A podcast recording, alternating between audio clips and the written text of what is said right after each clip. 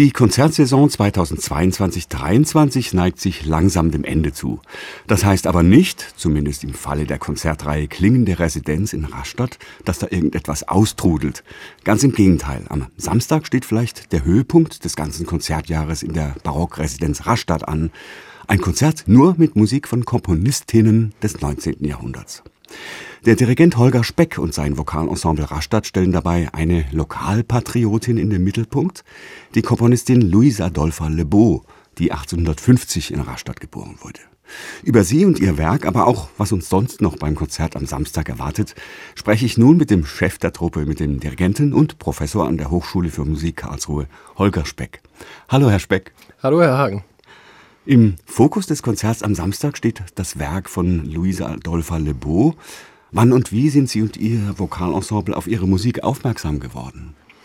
Ich habe mich mit dem Kollegen und geschätzten Pianisten Frank Dupré unterhalten und er sagte mir, er hätte Klaviermusik von ihr bereits gespielt und ich muss gestehen, dass ich den Namen nie gehört hatte und dann natürlich stutzig geworden bin und angefangen habe zu recherchieren und dann ergab sich die schöne Koinzidenz, dass der Kollege Bernius in Stuttgart, der Vorsitzender der Gesellschaft für Musikgeschichte in Baden-Württemberg ist, diese Reihe Musikschätze Baden-Württemberg auch betreut und kuratiert und sagte, Mensch, das äh, könnte interessant sein für uns, weil diese Komponistin eben auch gerade im Bereich der Chormusik noch kaum, wenn nicht sogar gar nicht präsent ist im deutschen oder mindestens hier im überregionalen Musikleben. Naja, und dann begann die Suche nach Werken von ihr und äh, so es los. Mhm. Äh, Sie sagen, die kannten Sie selbst kaum. Wie präsent ist denn die gebürtige Rastatterin heutzutage in Ihrer Heimatstadt? Kennen Sie dort jemanden?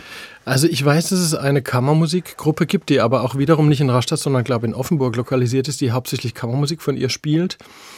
Und ich glaube nicht zu viel zu sagen, wenn ich sage, wir, wir holen diese sehr interessante und spannende Biografie auch für die Rastatter ein bisschen aus der Versenkung mit mhm. dem Konzert am Wochenende. Was ist denn das Besondere an der Musik von Louise Adolpha Lebu? Hat sie einen besonderen kompositorischen Stil oder eine eigene Handschrift? Das kann man so sagen. Also ich finde vor allen Dingen, wenn man ihren Stil mit ihrem Leben vergleicht, dann meint man in der Musik die Traditionslinie, aus der sie kommt, ich meine, sie war Klavierschülerin von Clara Schumann, jedenfalls eine Zeit lang hier in Baden-Baden. Sie war bei Rheinberger in München und hat dort die Brahms-Linie natürlich auch mitbekommen. Und äh, man hört diese Traditionslinie sehr stark, aber auch, wir führen unter anderem zwei Frauenchöre von ihr auf, die übrigens für den Damenchor Baden-Baden äh, komponiert sind eine gewisse avantgardistische Neigung, harmonisch und kontrapunktisch. Also durchaus eine mutige Frau und diese mutige Kompositionsweise korrespondiert natürlich mit ihrer Biografie, denn sie war ja eine unglaubliche Kämpferin für die für ihre Kolleginnen und für den Status einer weiblichen Kompositionsstudentin, was zur damaligen Zeit völlig ausgeschlossen war. Sie bemühte sich vergeblich um einen Professorentitel in Berlin.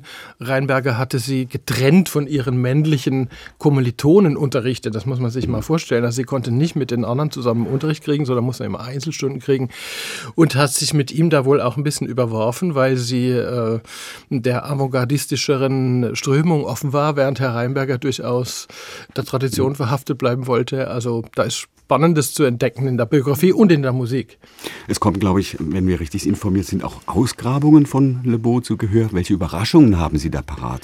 Können also Sie da schon ein bisschen was verraten? Ja, klar, gerne, weil es ist ja jetzt auch nicht mehr lange hin bis zum Konzert am Samstag. Äh, es wurden fünf Chöre für die Münchner Hofkapelle entdeckt quasi, die sie, die jetzt auch extra ediert wurden für die, für die Konzerte die sie im Rahmen ihrer kompositorischen Studien bei Rheinberger in München für die dortige Hofkapelle geschrieben hat.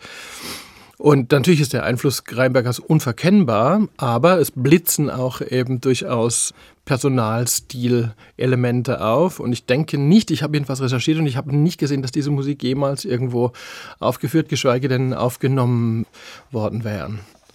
Neben Werken von Louise Adolphe Lebeau haben Sie auch Stücke von bekannten, aber auch weniger bekannten Zeitgenossinnen platziert. Wir haben schon über Clara Schumann kurz gesprochen, die kommt wahrscheinlich zu Gehör als Lehrerin von ihr.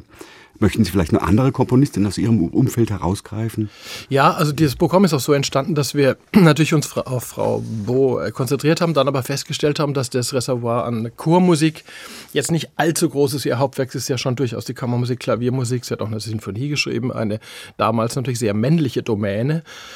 Und haben dann überlegt, wie können wir das spannend machen? Wie können wir den Abend ein bisschen mm, soll ich sagen, einordnen und sie und ihren Hergang und ihr, ihre Wirken auch irgendwie ein bisschen aufzeigen. Und da bot sich eben an, ihre Lehrerin Clara Schumann mit den einzigen A Cappella-Chören von Clara Schumann, die es gibt, nach Geibel quasi als, als Verbindung zu ihr ins Konzert mit aufzunehmen und auch Fanny Hensel, die ja quasi so eine Urfigur der komponierenden romantischen Frauen sind und für sie sicher auch eine große Bedeutung hatte. Sie bezog sich auch auf ihre Auto, in ihrer Autobiografie das ein oder andere Mal auf sie, weil sie das unglaublich äh, spannend fand, was Fanny gemacht hat und legen dann sozusagen die Fährte ein bisschen über die Grenze, also nach Frankreich und haben dort äh, Stücke von äh, Frau Viardot und vor allen Dingen von Frau Boulanger mit aufgenommen die nicht, also sagen wir können nicht beweisen, welche Kontakte es gab, aber es ist sicher, dass zu dieser Zeit eine internationale Vernetzung da war, dass man voneinander wusste, dass man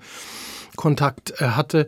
Und so ist es spannend, wie die deutsch-französische Kompositions- Linie durch Le Beau eminent ist, wobei der Name Le Beau, der Vater war ja Soldat, Profi in Rastatt sozusagen und hat sich dann, also es ist keine direkte französische Familienbande erkennbar, aber ich meine, dieser Name muss ja irgendwo herkommen, insofern mhm. liegt das nahe.